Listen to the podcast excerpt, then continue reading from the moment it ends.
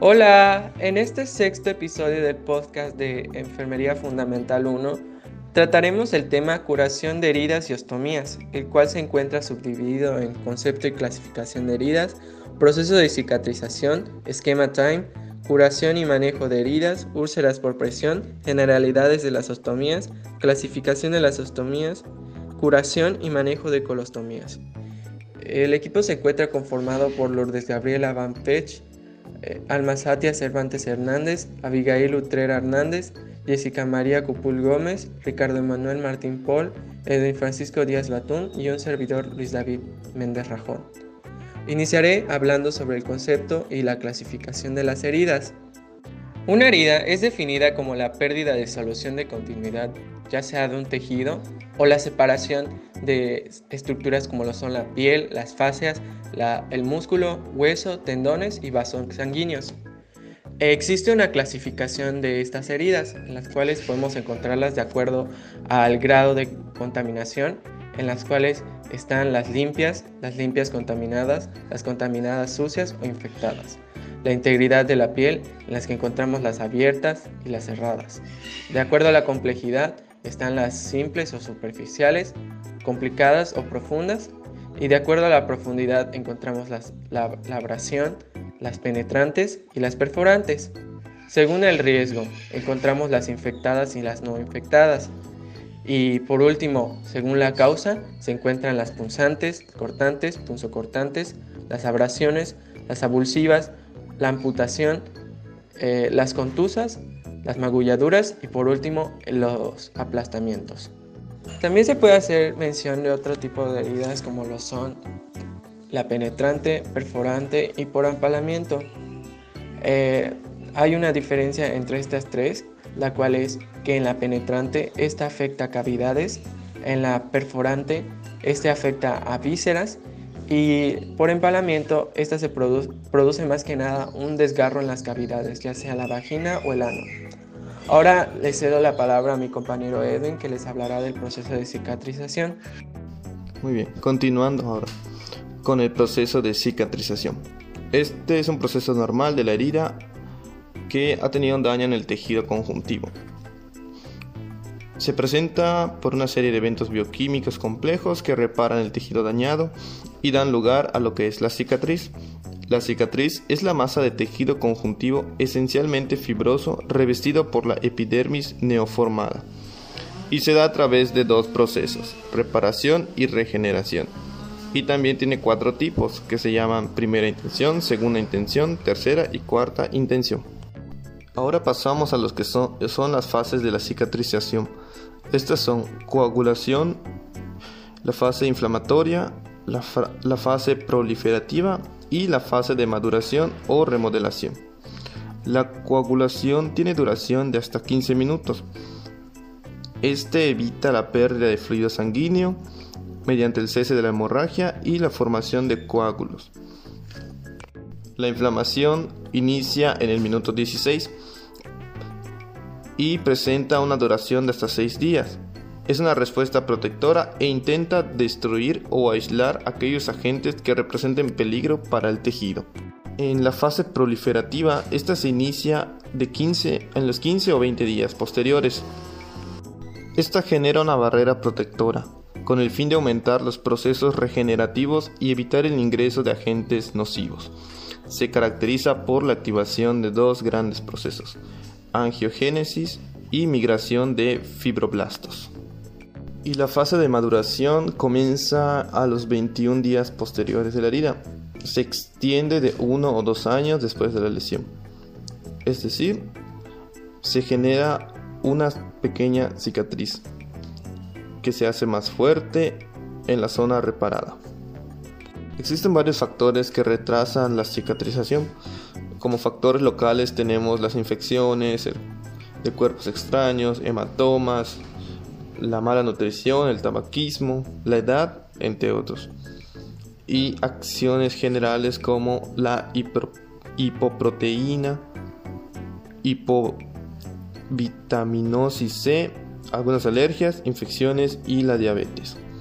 Entre las complicaciones de las heridas están las hemorragias, que son los sangrados masivos, que no son normales, la infección, que es la contaminación de la superficie de una herida, la deshicencia, que es la separación de los bordes de la herida, la eventración, que es la producción de órganos al exterior sin ruptura de la herida. La evisceración se produce deshicencia y salida de los órganos al exterior. Muchas gracias Edwin. Y continuando con la explicación de la escala Time, podemos decir que este es un acrónimo que nos facilita la toma de decisiones en cuanto a la elección del material más adecuado para eliminar las diferentes barreras o dificultades que nos encontramos en la herida durante el proceso de la cicatrización. En sí, representa e incluye a las cuatro barreras que pueden retrasar el tiempo de cicatrización, pero que si sabemos manejarlas y afrontarlas de una manera correcta, haremos que este tiempo se reduzca significativamente. En cuanto a la T, hablamos de Tissue Management, que significa acondicionamiento de los tejidos, en donde se debe retirar el tejido no vascularizado, ya que este impide el proceso de curación. En cuanto a la I, hablamos del control de la inflamación y la infección, o Inflammation and Infection Control, que este nos habla de que las heridas son a menudo colonizadas por organismos bacterianos o fúngicos. Esto hace referencia a que se tiene que hacer el control de estos organismos. En cuanto a la M, hablamos de Moisture Balance o equilibrio en la humedad, que se ha comprobado que mantener húmedas a las heridas acelera el proceso de epitelización y esto ha llevado al desarrollo de una amplia gama de apósitos que conservan la humedad y promueven la curación de las heridas. Y en cuanto a la E, hablamos de Epithelial Advancement o avance en los bordes. Y para la curación efectiva de las heridas se requiere del restablecimiento de un epitelio intacto y de las funciones de la piel. Este proceso se puede dar afectado cuando hay fallas de la matriz o en algún, alguna isquemia que por lo general llega a inhibir la migración de queratinocitos u su adhesión. Ahora les hablaré acerca de la curación y el manejo de las heridas. Esta es una serie de maniobras que se realiza para desinfectar y lograr la asepsia en las heridas y pues tiene como objetivo el activar la cicatrización mediante la curación de estas. Los pasos para el procedimiento de esta es preparar todo el equipo en el cuarto de trabajo, explicarle al paciente el procedimiento que se le va a realizar, tener cerca del paciente todos los equipos, preparar al paciente, o sea, ponerle en una posición adecuada, lavarnos y desinfectarnos las manos, tener los equipos de curación en un lugar accesible, dejar sobre nuestro campo los materiales estériles, ponernos los guantes y limpiar la herida. Luego procederemos a desechar todas las cosas que utilizamos es decir, los apósitos que utilizamos para limpiar la herida.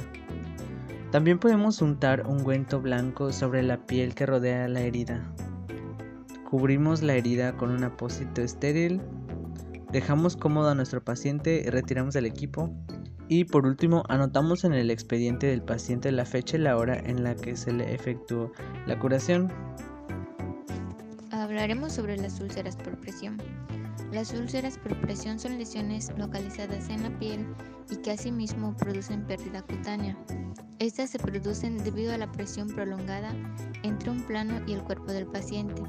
El tejido se comprime y hace que genere presión hacia la otra superficie, haciendo que se dañe la piel, ya que la sangre no llega del todo al tejido, por lo que los nutrientes tampoco llegan a las células y así hacer que la piel muera. Si la presión es liberada, el tejido va recuperando su color y su textura. Uno de los factores de riesgo para las úlceras por presión son la inmovilidad, la mala nutrición que tiene el paciente, la contingencia fecal, la disminución de, la sensibilidad, entre otras. También están las que las úlceras por presión se clasifican en cuatro categorías. El primero es el estadio 1, donde se ve la piel enrojecida y que indica una posible ulceración. Luego está el estadio 2. En este se ve afectado la epidermis y pueden haber ampollas o abrasiones. Y después está el estadio 3. Aquí es donde se presenta la pérdida cutánea del grosor completo, donde la herida es profunda. Y por último está el estadio 4, donde hay pérdida total del grosor de la piel se dañan los músculos, los huesos o los tendones de la piel. Para las úlceras por presión, la curación se debe a una regeneración de los tejidos afectados y es decisión del paciente si desea que lo ayuden a cerrar la herida o dejar que ésta cierre por sí sola. Seguidamente tenemos el tema de las generalidades de las osteomías. Eh, una ostomía es una abertura de los aparatos digestivo, urinario o respiratorio en la piel. Hay muchos tipos de osteomías intestinales. Eh, estas pues son aberturas ya sea a través de la pared abdominal, en el estómago o hacia el yeyuno, hacia el ilión, eh, hacia el colon y pues todo esto con el fin o el propósito que tienen las osteomías es de desviar y drenar el material fecal.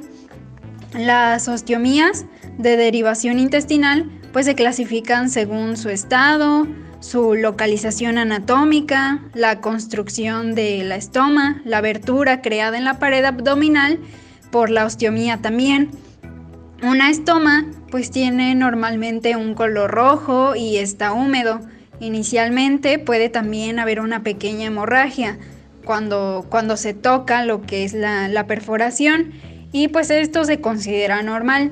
Una persona también no nota que tiene un estoma debido a que eh, la parte donde ésta se realiza no contiene terminaciones nerviosas. Por tal motivo, pues no se siente y no provoca incomodidad al paciente.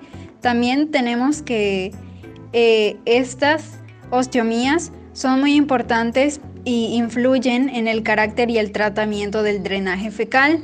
En esto también nos habla sobre que en cuanto más lejos esté situado el intestino, más formadas estarán las heces. Entonces también es por lo que se busca colocar estas osteomías en diversos lugares estratégicos para drenar lo que es la materia fecal. Las ostomías se pueden clasificar según su localización, su función o su permanencia. En el caso de la localización, podría ser una colostomía, urostomía o traqueotomía. Según su función, podría ser de nutrición, de drenaje o de eliminación. Y según su permanencia, podría ser una temporal o una definitiva. Eso fue todo por el podcast del día de hoy. Espero que les haya gustado a nombre del equipo. Muchas gracias.